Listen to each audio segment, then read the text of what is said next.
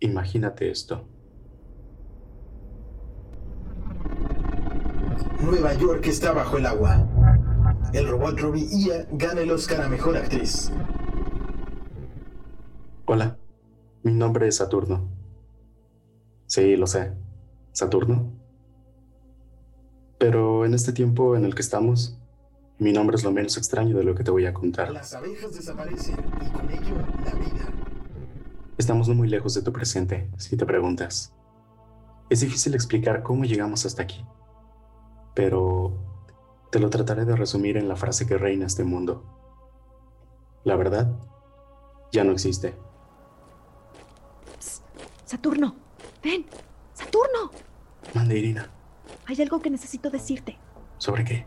Es... es sobre tu hermana. ¿Mi hermana? Salió en Rimanta que chocó en su carro y está muy grave. Creo que necesito darte un poco de contexto. En este tiempo, el gobierno perdió el control sobre los hechos y la verdad. Ahora, cualquier persona es capaz de publicar en Rimanta, la red social más grande del mundo, cualquier afirmación que quiera, sin consecuencias. El problema es que no tenemos forma de saber si es verdad o no. Y es aún más grande el problema si esa publicación te afecta a ti. Mira, fue publicado hace una hora. Dice que está en el hospital 521 y que necesita sangre. Urgente. Úsala. No, Necesitas saber si tienes que ir. no, ¡Usa la moneda! Quizás me faltó explicarte que sí hay una forma de conocer la verdad. Resulta que cuando se perdió totalmente el control, se diseñó un mecanismo de comprobación. Se instalaron unas máquinas en todas las ciudades y tú, al meter una de estas monedas, puedes comprobar si es verdad o no el hecho que quieras. ¡Úsala! No lo sé.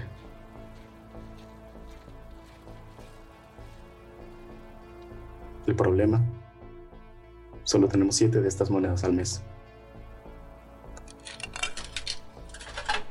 Ok, está bien. Todavía sigo sin entender por qué tenemos que pagar por la verdad. ¡Falso! Afortunadamente, Alégrate, Saturno, tu hermana está bien. no puedo. Es la sexta moneda que utilizo este mes y todas con ella. Todavía te queda una. Sí, pero faltan 10 días para fin de mes. Y el día de mañana, ¿cómo sabré si debo utilizarla o no? Saturno. El nuevo virus ha mutado y transforma a las personas en lobos. Usualmente me quedan más monedas al final de mes, pero últimamente todo lo tengo que comprobar. Es sobre mi hermana y es difícil no actuar. Y por supuesto que hay publicaciones que afectan más allá de la familia. He usado una que otra moneda para comprobar todo eso, pero muchas veces alguien mismo en Rimanta publica que usó una de esas monedas y comprobó que no era verdad. Te imaginarás, es un mercado negro la búsqueda de la verdad. Saturno, Hermana, ¿estás bien? sí, solo quería escuchar tu voz. ¿Te volvió a llegar una noticia mía? Sí, ¿Y qué decía? Tranquilo. que habías chocado y que estabas en el hospital. Estoy bien, no te preocupes. Ahorita no puedo hablar. Te marco después, ¿sí? Sí, sí, sí, sí. Cuando era más joven, muchas veces se me presentaban hechos que no quería creer.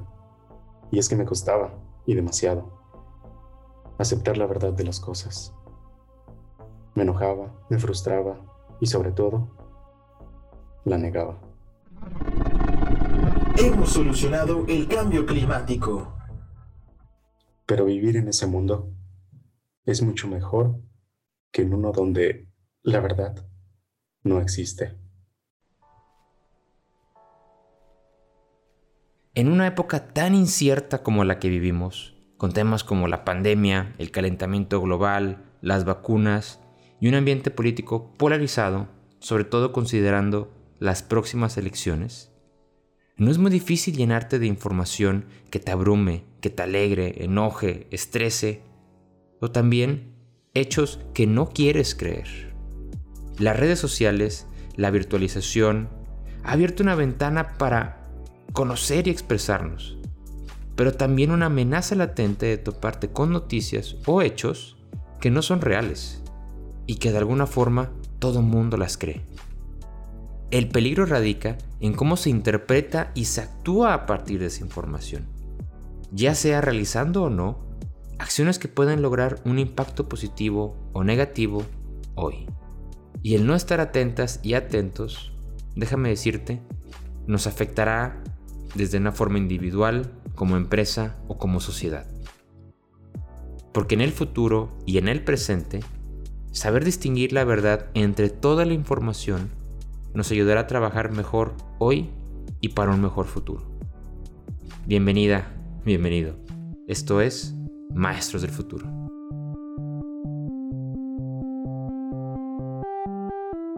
Las reglas sobre el trabajo se están borrando más y más rápido. Descubre aquí, en Maestros del Futuro, cómo puedes prepararte tú para ello.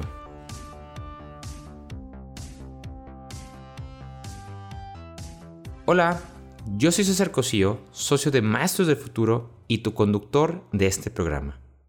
Para este episodio abordaremos un tema que realmente me intriga muchísimo, la alfabetización mediática o esa habilidad que nos permite valorar e interpretar de forma adecuada la información que nos llega a través de los medios y los mensajes.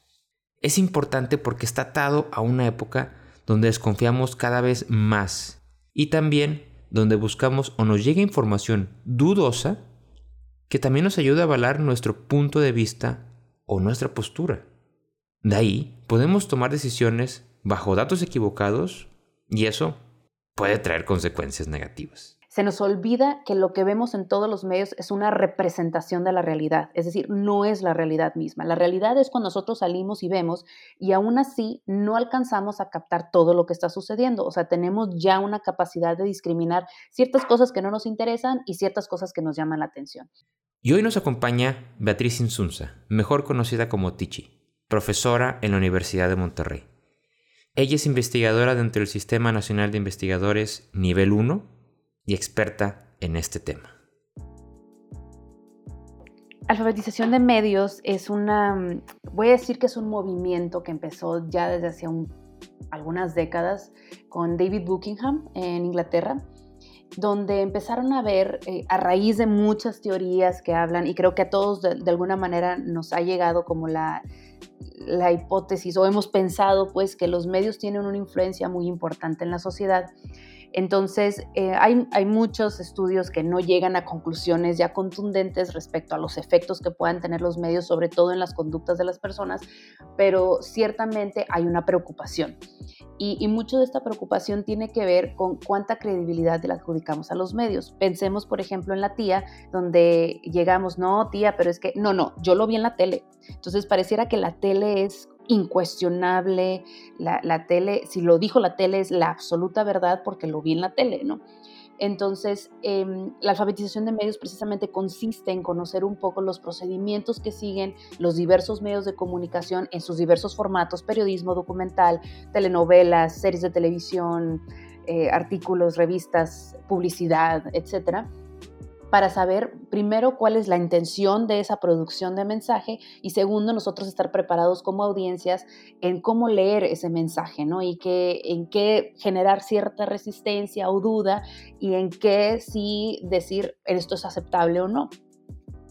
Entonces, eh, precisamente, alfabetización de medios o educación para los medios, creo que básicamente es lo mismo, eh, consiste precisamente en esta idea donde en la medida en que nosotros como audiencias nos preparemos mejor para recibir la información a través de cualquier medio, es decir, no es solamente la televisión, de pronto nos quedamos encerrados con que ese es el medio por excelencia, cuando en realidad puede ser el periódico, las redes sociales, el celular, mensajitos de cualquier tipo, eh, en la medida en que estemos mejor preparados, más críticos, que, tengamos como mejor contexto de cómo funcionan estos medios, pues entonces estaremos mejor informados porque sabremos discriminar y aceptar la información adecuadamente.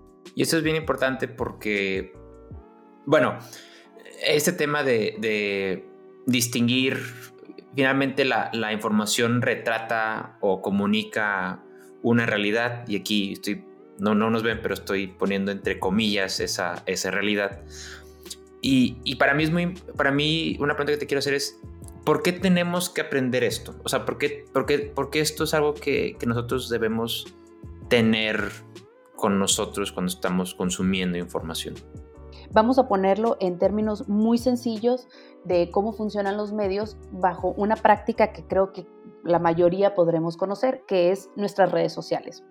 Nosotros para elegir una foto de perfil, les, siempre les pregunto, ¿cuántas selfies te, te tenías que haber tomado y cuántos filtros le pusiste? Es decir, independientemente que a lo mejor no le pusiste filtros y que te salió la foto así como tú querías, lo cierto es que no, no es la primera foto que te tomas, no es cualquier foto que te tomas, ¿no? Es una foto que tú elegiste porque a lo mejor te gustó mucho el, el momento, te gustó mucho cómo saliste, te gusta mucho representar ese momento de felicidad, que a lo mejor estás en un viaje que te representa algo que, que quieres mostrarle al mundo. Lo cierto es que tiene un proceso de discriminación, o sea, no son todas las fotos que te has tomado, sino esa foto. Y entonces precisamente en ese procedimiento, que sigues tú de cómo lo elegiste, por qué lo elegiste y cuál es tu intención con eso, existe además, eh, pues, una, una intención de qué le quieres mostrar a tus usuarios que te siguen o que te vayan a ver, eh, que quieren que sepan de ti, eh, que, que, te gustaría que, que interpretaran de ti. ¿No? Ya será una cuestión muy distinta a lo que tus usuarios vean, ay, qué presumido, o ay, qué padre, o ay, mira que se la pasa viajando, a de ser súper feliz, etc. O sea, las interpretaciones van a ser muy distintas, las lecturas, les diríamos en, en términos de alfabetización de medios. Pero lo cierto es que tú tenías una intención independientemente de si se logró o no. Entonces, ese procedimiento es importante tenerlo en cuenta porque nosotros lo hacemos de una manera muy intuitiva pero los medios de comunicación profesionales no, lo hacen de una manera supremamente estratégica, ¿no? Entonces, no solamente estamos hablando de los medios que conocemos como tal, de, de, televisión, de cine, etcétera, sino también de agencias que se dedican, por ejemplo, a hablar de fake news, que es una estrategia. De qué quiero que piense la gente, cómo quiero que se comporte la gente, qué actitudes quiero que desarrolle la gente. El mismo procedimiento de una manera mucho más compleja, mucho más estudiada, mucho más estratégica, sucede en todos los medios cuando creamos cualquier tipo de contenido para cualquier medio de comunicación. Entonces, pues va, va mucho en esta línea. Es importante porque sabemos ahora que hay una intención detrás, pero no sabemos, uno, cuál es y dos, si la vamos a interpretar correctamente. Y se nos olvida, se nos olvida que es una representación, no es la realidad. Y ese tema, me, das pie maravillosamente al tema de las fake news, que ese término se, empezó a popularizar mucho, creo que después de, creo que, no sé si fue en las elecciones de Trump, pero antes siempre, las fake news, digamos, podemos, podemos afirmar que tienen un rato que han existido, pero digamos que ahí como que agarró un auge como muy... Eh, certero, ¿no? Muy, muy enfocado en hablar del término y, y Y bueno, y también Trump constantemente habla de fake news y fake news y de ahí se popularizó un poquito más el término. Y, y ahorita mencionabas, hay una intención. ¿Cómo, podemos definir eh, las fake news y, y qué, cuál es el riesgo particularmente con ellas? El problema es que las fake news sí han venido a demostrar que hay un desarrollo de actitudes y hay un desarrollo de ciertas conductas. Por ejemplo, votar o no votar por alguien. ¿no? En, el en términos políticos, sí se han encontrado como consecuencias importantes, razón por la cual, de hecho, eh, Mark Zuckerberg en su momento terminó en un juicio en Estados Unidos porque sí, es un está catalogado como un delito. La cuestión es que hay muchas cosas que no se conocen aún de, de cómo funcionan los medios digitales, voy a decirlo de una manera, porque, eh, vamos, hay muchas discusiones en la academia al respecto, pero, pero todo es como si fuera eh, propiedad privada. Entonces no hay acceso a conocer, por ejemplo, algoritmos de cómo, qué es lo que me aparece a mí y por qué. No hay absoluta transparencia sobre los contenidos y qué hacen con ellos en sus bases de datos, etc. Bueno, en fin, no me voy a meter en tecnicismos, pero, pero lo cierto es que em, han encontrado que a raíz de que se distribuyen o se difunden más las fake news, hay como cierta fragmentación social, es decir, hay más polarización entre los famosos haters y los lovers, digamos, de, cualquier espacio, ¿no? O sea, lo podemos encontrar en muchos países en el nuestro creo que está bastante claro en México del tema de Chairos versus Fifis y, es parte, una parte que se ha vuelto de la identidad propia, ¿no? Que ha generado conflictos entre amistades, entre familiares, en fin. Entonces es problemático porque en efecto, de alguna manera están ahí para confirmar o reforzar ciertas actitudes. Es decir, nosotros ya teníamos tendencias, ¿no? De que, bueno, pues yo le voy a este partido, yo soy de esta ideología o no me gusta esto, etc. ¿Qué pasa con las fake news? Que como apelan a las emociones, lo hacen irracional, ¿no? O sea, no apelan a datos o a cuestiones racionales. Bastaría eh, que le dedicaras a lo mejor 10 minutos de reflexión para poder identificar una fake news. Es muy sencillo, o sea, eh, basta con que identifiques cuál es la fuente de información, con cuál es eh, la plataforma que lo está publicando, de dónde salió, si tiene consistencia, vamos, a veces cosas tan sencillas como dónde está la fecha ¿no? de, de, esa fotografía o dónde está la fecha de esa portada de periódico. Bastaría detenernos tantito a revisar esta información para darnos cuenta cuando algo es fake news o no. Pero desde el momento en que vemos que está confirmando algo de nuestras actitudes, algo de nuestras ideologías, algo de nuestras posturas y opiniones, ya es bien sencillo nada más querer aceptarlo y reforzarlo y reforzarlo y reforzarlo de tal manera que se va polarizando cada vez más y por lo tanto genera más fragmentación, genera más como...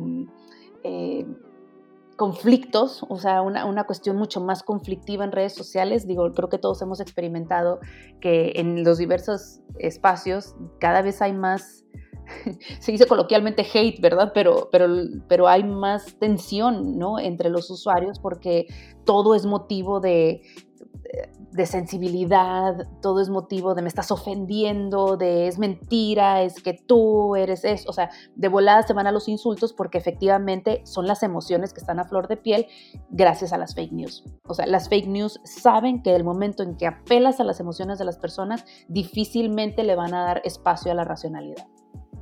Y de hecho esto me lleva a una estadística que me encontré otro día, un estudio que hizo unos investigadores que se llaman, que se llaman Kapersky Corpa, ellos mencionan que en promedio, o sea, hablando a nivel Latinoamérica, el 70% de los latinos no sabemos reconocer y detectar las fake news. El orden de, como el top 6 es peruanos, colombianos, chilenos, argentinos, mexicanos y, brasileños. Y, un ejemplo muy coloquial que daba, bueno, que yo veía en estos, en estos últimos meses, era en, el WhatsApp. En el WhatsApp te llegaba una imagen y yo era muy crítico en que cuando veía que la imagen en la parte superior decía reenviado, en ese momento para mí era como, a ver, a ver, voy a tomarme como con mucha cautela esta información que me están pasando, porque esto me lleva a otra estadística. El, MIT decía, las fake news son 70% más retuiteables que, que las noticias, eh, no, no, quiero llamarles verdaderas, no sé si el término correcto sea verdaderas, pero las noticias, en este caso. Y eh, poniendo en contexto América Latina y poniendo en contexto México, o sea, ¿cómo ves tú que es nuestra capacidad o, cuáles son los riesgos que tenemos con nuestra, no sé, con nuestro nivel para distinguir o no estos elementos de las fake news?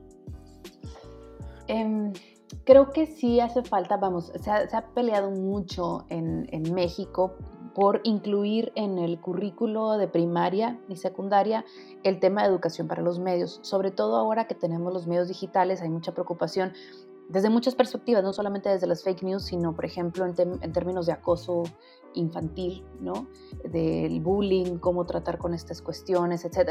En fin, hay, muchas cuestiones que se pueden tratar, en, sobre todo con los medios digitales, eh, entonces se ha como movilizado mucho esta necesidad, em, pero ciertamente no hemos llegado a ese punto. Y, sinceramente muchos hablan de que las personas más vulnerables son los niños y los jóvenes, cuando en realidad creo que son quienes tienen más conciencia de, no necesariamente del contenido, pero sí saben que existe un procedimiento, es decir, los niños y los jóvenes saben lo fácil que es generar contenidos y pasarlos em, a través de cualquier red social, por ejemplo WhatsApp, En cambio, yo eh, voy a decirlo en términos de generación X, generación baby boomers, etcétera, siento yo que como están menos familiarizados con cómo se construye, por ejemplo, una nota periodística y si esa nota periodística por tener el mismo formato debería ser creíble o no. Es decir, esa es parte de la trampa del fake news, ¿no? Que, utilizan un formato que suele tener credibilidad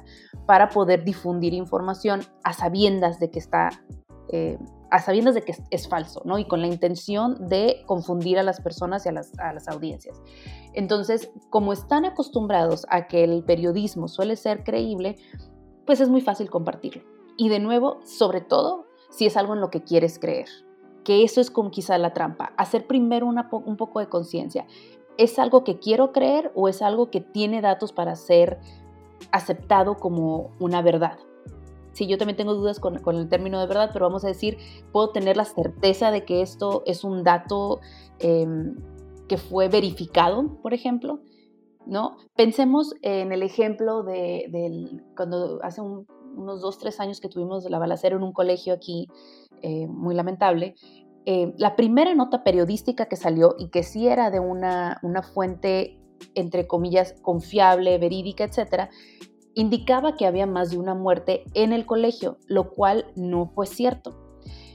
Bastaba con ver quién había sido la fuente de información para darte cuenta que no había sido verificado y que aquí la intención era ganarle a otras plataformas o a otros chismes o a, otras, otras fuentes de información, voy a decir en general. Entonces, em, inclusive los medios periodísticos tienen estas fallas y es importante saber leerlo para saber quién es la fuente de información, qué tanta credibilidad le puedo dar.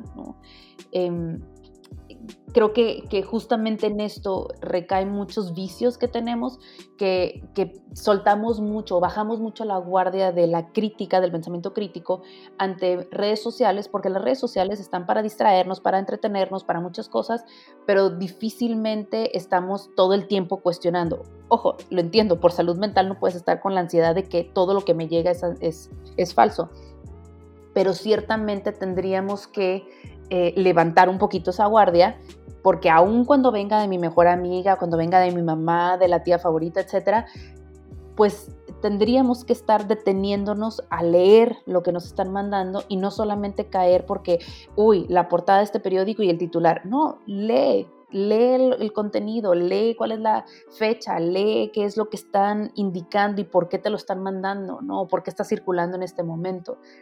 Y, creo que hay muchas cosas que cambiarían con eso, pero, pero es eso, tendría que haber mucha disposición de las personas a detenerse, dar un paso atrás con las emociones y dar un paso adelante con muchas, con, la racionalidad.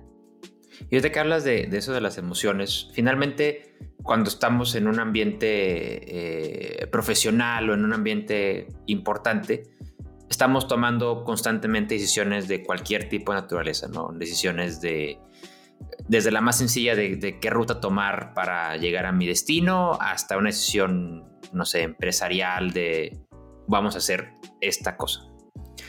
Y hace rato me estabas mencionando el tema de que las fake news activaban como, como eh, estos detonadores de emociones y que a veces pueden ser incluso es como estos miedos, ¿no? De que a lo mejor no simpatizo con alguien o también no simpatizo con algo y cuando una noticia activa como este tema mío, supongamos lo, lo, tomo como verdadero, independientemente si puede que no lo sea.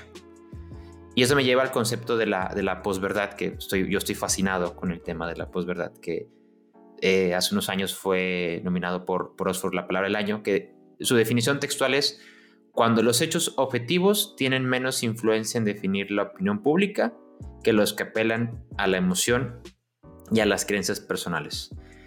Y la pregunta es, ¿crees que estamos en una época de la posverdad? Absolutamente. Creo que, ahorita estamos en esta idea de que, ¿cómo es el término? Em, acordar a un desacuerdo y que está bien para ciertas cosas, pero no cuando se tratan de datos. Entonces, vamos a ponerlo en el contexto que vivimos actualmente de pandemia bueno, yo sé que tú te quieres cuidar, pero eso es tu verdad. Yo sé que si yo salgo y veo a mis amigas y si, y si no las abrazo, con eso es suficiente.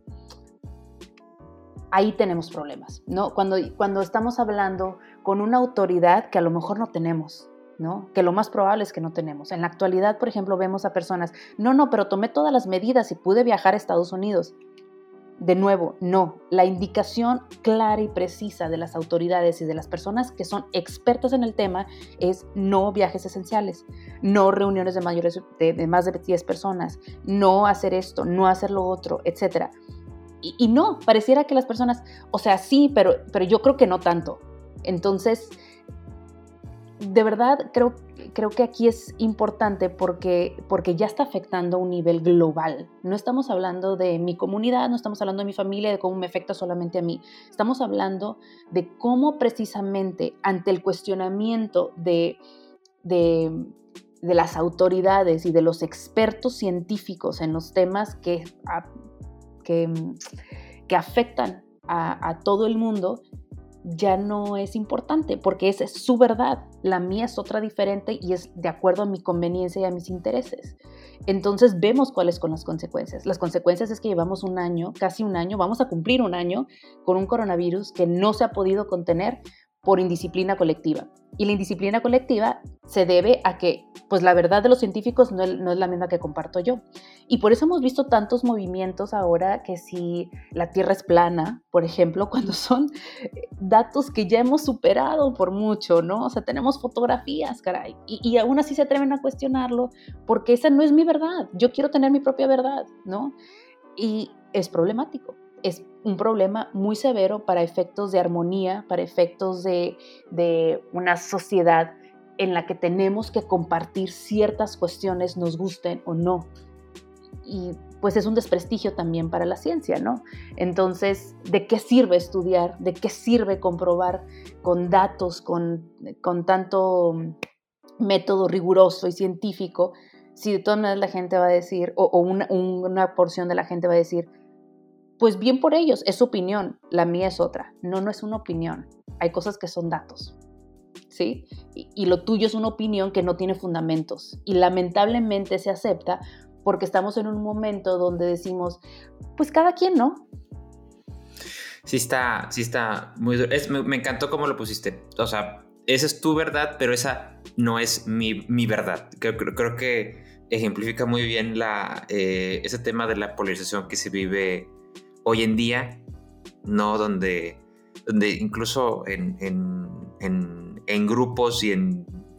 Pues nomás nos podemos meter a Twitter y ver cualquier comentario medio... Ni siquiera muy polémico, como pequeñamente polémico y es este, una avalancha y una... Un sinfín de opiniones encontradas que, que activan como todos los sentidos y todas las emociones de diversas posturas.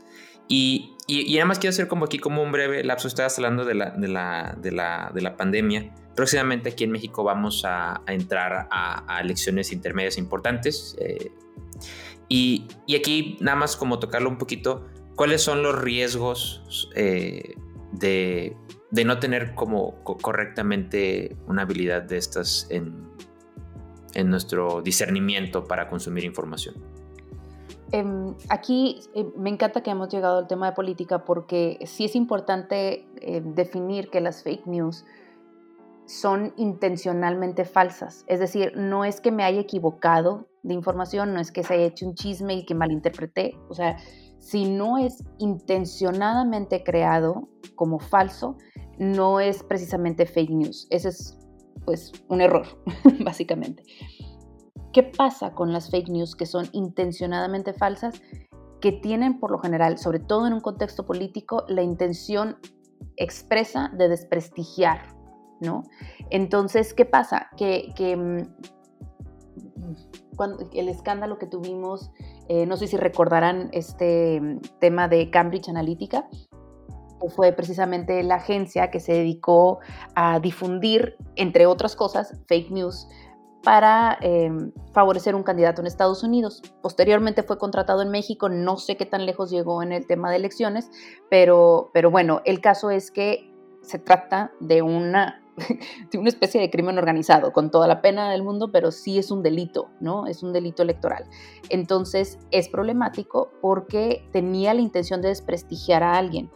No dudo que todos los candidatos, diciéndolo coloquialmente, tengan cola que le pisen. No lo dudo ni tantito.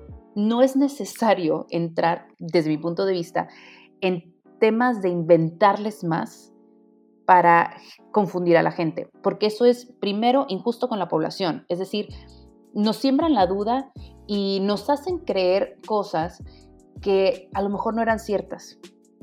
En otros términos, de hecho, en otros eh, términos legales, es difamación, ¿no? Y te arruinas no solamente a la persona, sino su carrera, probablemente su familia, em, al partido político, inclusive puede afectar a toda una ideología. ¿no? Entonces, para las personas que tienen como mucha fe eh, o que tienen una, ideología muy concreta de izquierda, derecha, conservador, progresista, como le quieran llamar, eh, siempre hago mucha aclaración que, no, que yo no creo que hay ideologías eh, malas en estos, en estos dos espectros que les menciono de conservador, progresista, izquierda, derecha económica.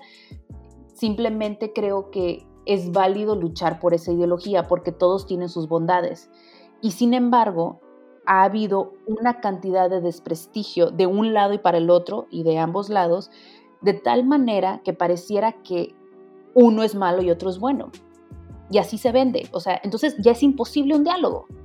El propósito de un Senado diverso o de una, o de una Cámara de Diputados diversa tiene que ver precisamente en poder llegar a negociaciones y consensos que permitan eh, establecer ciertos balances entre unas ideologías y otras. ¿Por qué? Porque la izquierda y la derecha traen beneficios de alguna u otra forma. O, los conservadores y progresistas tendrán que tener uno y otro lado algunos beneficios para la sociedad. Se tiene que entender el contexto social que se está abordando. ¿Qué pasa? Que con las fake news, uno es bueno y otro es malo. Entonces uno tiene que ganar todo. O si no, pues pues no, es caos y es guerra y son marchas, es un fracaso, exactamente. Entonces ya no hay posibilidad de diálogo, ya no hay posibilidades de negociación, ya no hay posibilidades de balances, no hay, no hay nada, no nos queda nada por restablecer. Al contrario, una sociedad y una política supremamente fragmentada como la que vivimos actualmente en muchos países del mundo. Entonces, eh, sí, es importante prestar mucha atención con lo que viene de fake news porque se ha vuelto una guerra muy sucia. Es algo que reprocho mucho de, justamente los candidatos que permiten esto en sus campañas, ¿no? O sea, debería ser un delito y debería ser, desde mi punto de vista, un motivo de destitución como candidato. Porque una cosa es querer ganar, pero no es a costa de todo y mucho menos a costa de la ignorancia de las personas o a costa de confundir a las personas. O sea, finalmente son nuestros empleados y tenemos que recordarlo. O sea, el, político tiene un trabajo que debería ser lo más noble y servicial del mundo. Y al contrario, em, lo hemos visto, o sea, em, como corrompido, pues, a algo muy en torno al poder simplemente el poder en quién manda, ¿no? Al resto de la población. No, al final de cuentas la población manda. Entonces la población no tiene el derecho a no ser confundida, tiene el derecho a tener información precisa, verificada, tiene el derecho a escuchar un debate político donde no se trate de que es que tú hiciste esto independientemente si fue verdad o no. No, lo único que hice fue arruinarte el momento y, provocarte o, o lo que quieras. No, a mí véndeme tus propuestas. A mí véndeme tus ideas, véndeme tus eh, posturas frente a ciertas problemáticas o debates sociales que estamos viviendo. Ya no me interesa y no nos debería interesar como población y deberíamos de demandarlo si el otro fulanito hizo algo o no. No estamos buscando bullying en, los debates, ¿no? No estamos buscando eh, quién, quién logra callar al otro o quién logra hacer sentir peor al otro. Tenemos suficiente problema en la sociedad al respecto, ¿no? Porque al final de cuentas es eso, o sea, y se ve, se ve muy bien reflejado en las fake news, el desprestigio. Esa es la única intención. No es levantarme a mí, no es hablar mejor de mí, inclusive, que yo creo que eso lo valoraría un poco más en fake news. No me importa si me estás inventando que tienes un doctorado más, yo creo, en un momento dado, si, si no se tratara de difamar a otro, que eso es, inclusive yo lo calificaría como patético si tú para ganar necesitas que los otros se vean mal, es porque tú no tienes nada que ofrecer, desde mi punto de vista, ¿no? Definitivamente, definitivamente. Y, y, y, aborda el tema porque, porque va a pasar, porque se va a ver muy notoriamente, eh, va, va, a haber mecanismos todavía creo que más ingeniosos de los que conocemos al, día de hoy y sin duda puede... Más agresivo. Puede, volverse un, con, con, la, con palabras, un cochinero bastante, bastante fuerte. Claro, y esto es una, o sea, una, una, llamada de atención para los usuarios, sí entender un poco cómo nos llegan las fake news. Em, sea por WhatsApp, recordemos que WhatsApp le pertenece a Facebook, así como Instagram, así como Facebook Messenger y así como muchas otras redes sociales, ¿no? Entonces, lo que sucede en tu WhatsApp le llega a Mark Zuckerberg de la misma manera de lo que haces en Facebook. Quizá el tecnicismo del algoritmo es importante conocerlo porque el algoritmo de las redes sociales, sean de Google, sean de Facebook, sea lo que sea, consiste en qué prestas atención. Es decir, a qué le das like o reaccionas, en qué te detienes, a qué le das clic para leer, en qué comentas, en qué, etcétera, etcétera. Todo esto se, tiene muchas mediciones para medir el compromiso del usuario con ciertos temas. En la medida en que tú participas o te enrolas más con, con, con noticias, fake news, voy a decirlo, o con información cuestionable o plataformas cuestionables, te van a aparecer más. Entonces, cuidado, porque sí tiene un efecto. En este sentido, sí es importante prestar ahora mucha mayor atención, sobre todo en términos de lo político, de, los temas políticos, y también voy a decir de la pandemia porque es importante cuidar tu salud y la salud de los demás, em, que en la medida en que tú interactúes con estos contenidos, van a aparecerte aún más. Entonces, por eso la tía que manda las fake news es la tía que siempre manda fake news, porque le llegan a ella. Pero es que porque a mí no me llegaron. ¿Por qué? Porque tú no estás interactuando con ellos. Es importante restarle, porque esto es inteligencia artificial. No es que alguien esté forzosamente obligándote a leerlo. Es inteligencia artificial que está entrenada con base en tu conducta en tus redes sociales. Entonces, en la medida en que tú reduzcas esa interacción con estas plataformas, va a reducir la aparición de estas fake news y por lo tanto eventualmente tendrán que desaparecer. Las noticias falsas o fake news son uno de los problemas más grandes que enfrenta la sociedad actual. Este fenómeno nos afecta a todos porque estamos expuestos a cantidades masivas de información. Como ya lo explicó Tichi, las fake news apelan a la emoción y nublan nuestra racionalidad. Por lo que es complicado tratar con ellas porque, porque creemos en lo que dicen y queremos creer en lo que nos dicen. Y por si fuera poco, todo esto se hace mucho más sencillo con las redes sociales, pues en ellas cada una y uno tiene su opinión y su verdad, y no hay nadie que verifique que sea real.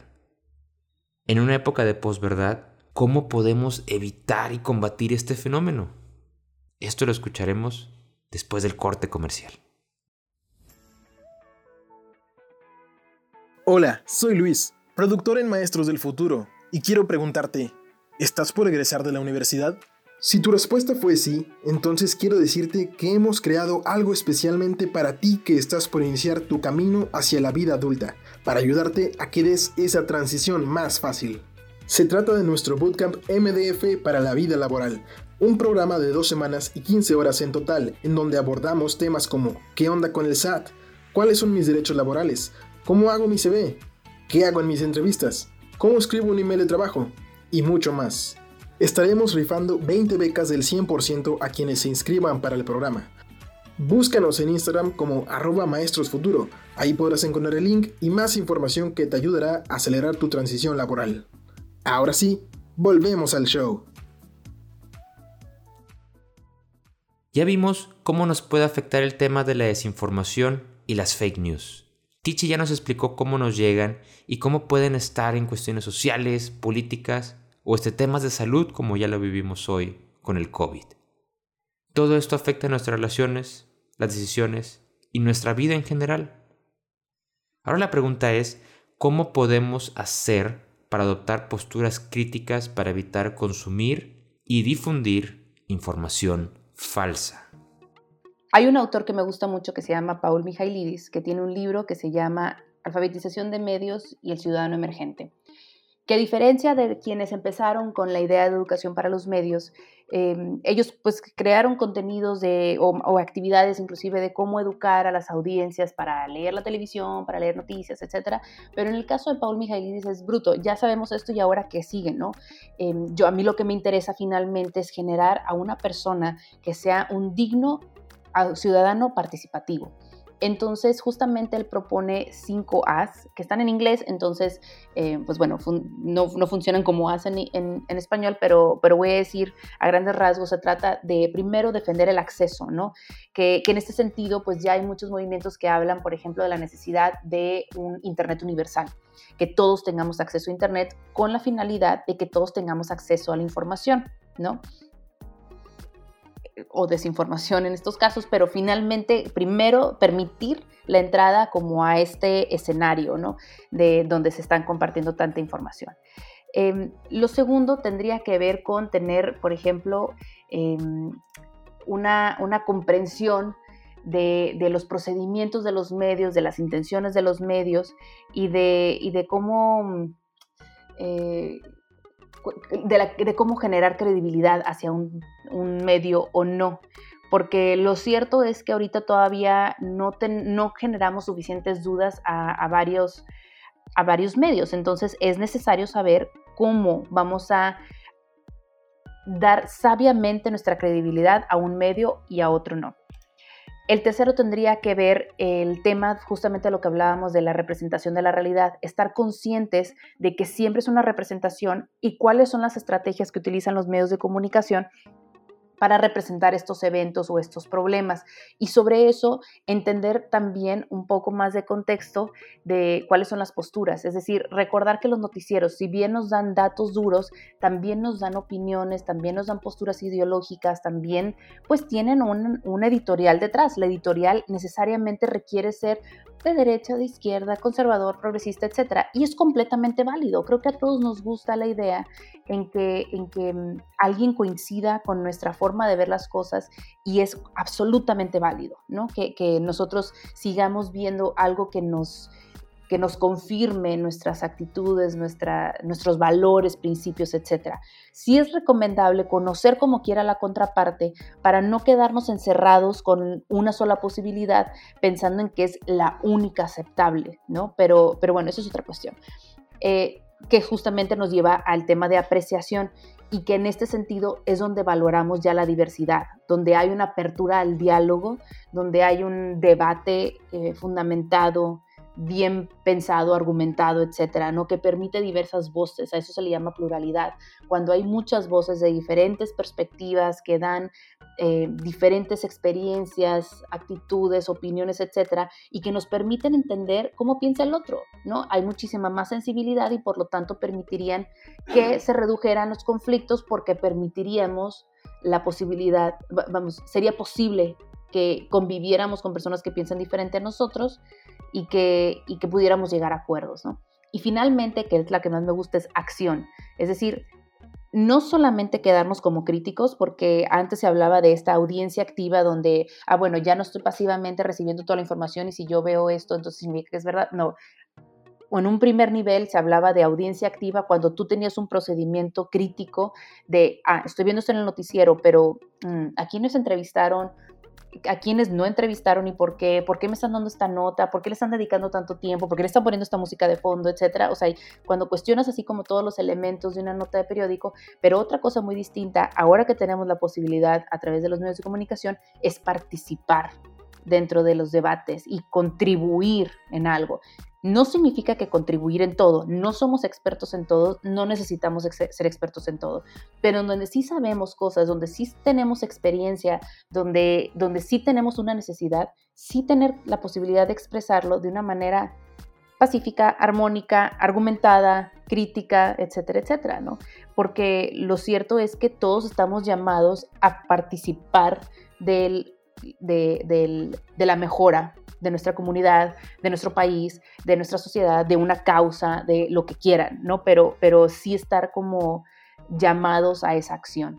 Y eso sería gracias a todo lo que hemos aprendido en lo demás, porque lo cierto es que si no tenemos lo anterior, pues no hay una, una apreciación por la diversidad, no hay una sensibilidad ante esta diversidad, no sabemos cómo funcionan los medios, no tenemos un criterio, no tenemos una preparación, etcétera. Entonces, pues como resultado tendríamos mucho de lo que vemos actualmente en redes sociales, que son opiniones que vienen de lo más profundo de nuestras emociones, sin un argumento, sin ni siquiera buena ortografía para escribirlo, ¿no? O sea, entonces eh, justamente ahí estaría como la, el llamado, digamos. Y, y sí, me acuerdo otro día que, que una persona me preguntaba, César, pero a ver, si me pudieras dar como tres así como consejos súper puntuales, así de que primero haz esto, luego haz esto y luego haz esto para distinguir una fake news de, de, de otra, así como yo sé que luego eso es un poco de que vamos a, estamos sobresimplificando algo que es un poco más complicado de lo que me estás diciendo, pero si lo pudiéramos sobresimplificar, dijeras estos tres pasos cuando estás recibiendo, cuando ves una noticia en una red social o cuando te llega un mensaje por el chat, o sea, ¿qué, dirías? Creo que sí es, puede ser muy, muy simplificado. O sea, la realidad es que sí, sí hay muchas cosas complejas detrás y, hay mucho conocimiento que me encantaría que hubiera, pero creo que sí es bien simple. Primero, dedicarte el tiempo, tomarte el tiempo de leerlo completamente de principio a fin lo que te mandaron y ver qué contenido tiene. ¿Tiene congruencia? ¿Tiene fuente de información? ¿Tiene fecha? Si cuenta con estas tres cosas, entonces vamos a pasar a lo siguiente. ¿De dónde viene? ¿No? O sea, ¿quién lo hizo? ¿Quién creó este contenido? si puedes llegar a una plataforma, vamos a decir que es una nota que viene de una plataforma para Enganito Pérez, que no conocemos, vete a la plataforma y lo más seguro es que si es una fuente confiable, vas a encontrar que tiene un consejo editorial, que tiene un equipo de periodistas, que tiene eh, personas que se pueden hacer responsables de lo que se está diciendo. Entonces, en caso de que fuera una mentira, tendrían que responder o con una multa por, por, ser una difamación o por, por lo que sea, o con una disculpa mínimamente. Si te da flojera hacer esto, no lo compartas. Tan sencillo como eso. Te da mucha flojera leer, te da mucha flojera corroborar, verificar, etcétera, no lo compartas. Ya con eso rompes la cadena. Eso es así de sencillo, ¿no? Y ya, si quieres, tú quédate con esa idea, pero ya no lo compartas porque ya, no estás eh, compartiendo más el daño. Si tú no te tomas la tarea de verificar, ya no lo, no lo extiendas más. Así de sencillo. Y, de hecho esto me lleva ya para, para ir cerrando la, la, la, plática con ese sentido de que llaman responsabilidad digital, ¿no? Y, y, hablamos, ahorita estábamos tocando hace rato el tema político, social, pero, pero finalmente también desde un punto de vista incluso empresarial. Yo recuerdo hace, hace unos siete meses que cuando empezó, justamente empezaba la pandemia, una cadena importante de restaurantes había anunciado que iban a tener a muchas personas sin goce de sueldo y hubo una manifestación en línea muy fuerte de boicotear los establecimientos de esta empresa y que cómo era posible y que cuál, era la responsabilidad social, etcétera, etcétera, etcétera. Y bajo una perspectiva de esa naturaleza, pues realmente no conocemos a ciencia cierta porque la empresa tomó una decisión de esta, de esta naturaleza. No, no, no quiero hablar si es lo correcto, solamente quiero determinar que no sabemos bien por qué tomaron esa decisión. Pero empezaron a haber muchos intercambios de este tipo de información, hablando desde esa perspectiva, y se empiezan a tomar muchas decisiones que empiezan a afectar muchos más entornos, que afectan a más personas, que afectan a más familias, y se va extendiendo como toda esta, esta cadena. Tú hablabas ahorita de, de, de no compartir, romper, romper la cadena. Pero desde el otro punto de compartir, ¿Qué, recomendarías para tener ese sentido de responsabilidad digital? Si lo que quieres es compartir porque crees que está muy em, aunado a la causa que, que tú quieres defender, creo que es muy válido. O sea, creo que una de las bondades más grandes que nos traen las redes sociales es la posibilidad de denuncia. Y, y, que en este sentido se han ganado muchas batallas contra ciertas prácticas, a lo mejor empresariales, eh, a lo mejor de ciertas instituciones, de la política ni se diga, pero sí es importante saber cuáles son las consecuencias de, tu denuncia y cómo estás plasmando esa denuncia, porque muchas veces es injusto, ¿no? Una cosa es decir, por ejemplo, eh, esta institución o este gobierno no ha hecho nada, y otra cosa es, este gobierno o esta institución no ha hecho nada por esta causa o por esta situación, ¿no? Porque lo cierto es que si nos vamos a falacias, que son estas exageraciones o estas, estos términos de siempre, todo, nunca, nada, eh, pues pierden credibilidad. Porque no es cierto, no es cierto que no han hecho nada. A lo mejor han hecho muchas cosas mal, muchas cosas criticables, pero precisamente en eso radica la necesidad de saber expresar muy bien lo que la denuncia que quieres hacer. Y en eso vas a ganar credibilidad, en eso vas a poder difundir mejor esa información, eh, independientemente de si desprestigia o no. Si desprestigias por motivos que son eh, verificados, adecuados y acertados, definitivamente go for it, ¿no? O sea, si sabes un acto de, corrupción, si sabes que alguien está teniendo una práctica que no debería ser aceptable porque es injusta frente a un grupo vulnerable, absolutamente desprestígialo, ¿no? Desprestigio es necesario porque eso, de eso se trata la denuncia. Pero también siguen los métodos legales.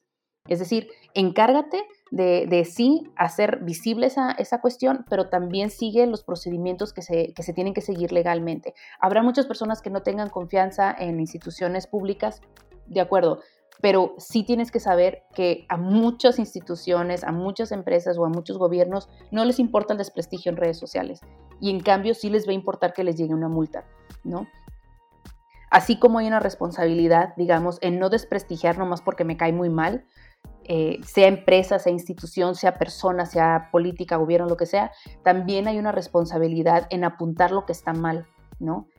Con todos los argumentos preparados. Entonces, pues para eso sí es necesario informarse, ¿no? Y para eso es necesario eh, hacerse pues un poquito más expertos en ciertas causas. De nuevo, no se trata de denunciarlo todo, ¿no? No somos expertos en todo, pero si tu causa es el feminismo, infórmate, lee mucho al respecto, involúcrate en la causa para que puedas hacer una denuncia bien hecha y que de esa manera trascienda, que, tu petición sea concreta. Es que pasan estos feminicidios. ¿Qué es lo que quieres? Pues que se busquen a las personas responsables y que se les lleve a la cárcel. Ah, bueno. Entonces ya está más claro cuál es el camino a seguir, ya está más claro cuál es la solución que estás proponiendo y cuál es el problema que estás apuntando. ¿No? No solamente estar como eh, haciendo catarsis, porque luego pareciera que Twitter y Facebook, etcétera, se volvieron una especie de terapia donde nomás vas, este, te enojas y listo, ya. Continúo con mi vida, porque ya, ya me descargué, ¿no? Y, pues no es el propósito, sobre todo con problemas sociales que sí pueden tener solución. En nuestro ejercicio de imaginación, hablábamos bajo el tema en el que la verdad ya no existía y la reflexión que te dejo es, si no estamos nosotros comportándonos bajo esa dirección, creyendo lo que queremos, desestimando lo que no, buscando esa información, ya sea verdad o no, que pruebe nuestro punto y nuestra convicción. Tenemos muchas amenazas y retos allá afuera. Te invito a que trabajemos bajo los hechos y la verdad, y de ahí tomemos decisiones que nos permitan mejorar nuestro presente y crear un mejor futuro. Sé que podemos, y aunque a veces no nos guste, agradezcamos que la verdad sí existe. Yo soy César Cosío, gracias por escucharnos. Maestros del Futuro es una producción de la agencia de comunicación Ruya, una empresa creativa dedicada a contar las historias que están creando un mejor futuro. Conoce más de ellos y sus servicios en www.somosruya.com. Suscríbete a este podcast en Spotify, Apple Podcast, Google Podcast o en nuestra página de internet www.maestrosdelfuturo.com. Síguenos en nuestras redes sociales, nos puedes encontrar en Facebook, Instagram, LinkedIn, Twitter como Maestros Futuro donde publicamos contenido educativo para que aprendas más sobre las habilidades necesarias para que seas exitosa y exitoso en tu trabajo. El productor de este episodio es César Cosío. La edición y masterización del episodio corrió a cargo de Luis Rodríguez. Agradecemos a Beatriz Tichinsunza por compartirnos acerca de su experiencia y trabajo en este tema y acercarnos más a entender el futuro del trabajo. Conoce más de ella en los links que ponemos en la descripción del episodio. Agradecemos a Abigail Aguirre, Yacinta Barrera y Jezbel Echeverría por prestarnos sus voces en el ejercicio de imaginación. Si estás motivada y motivado a impactar en tu futuro, ya sea con innovaciones o educación para el futuro, escríbenos a hola.simplechange.com.mx o visita nuestra página www.simplechange.info. Finalmente, recuerda que tú y yo creamos el futuro. y que las ideas simples pueden producir grandes cambios. Esperamos que este episodio sea un detonador de ellas.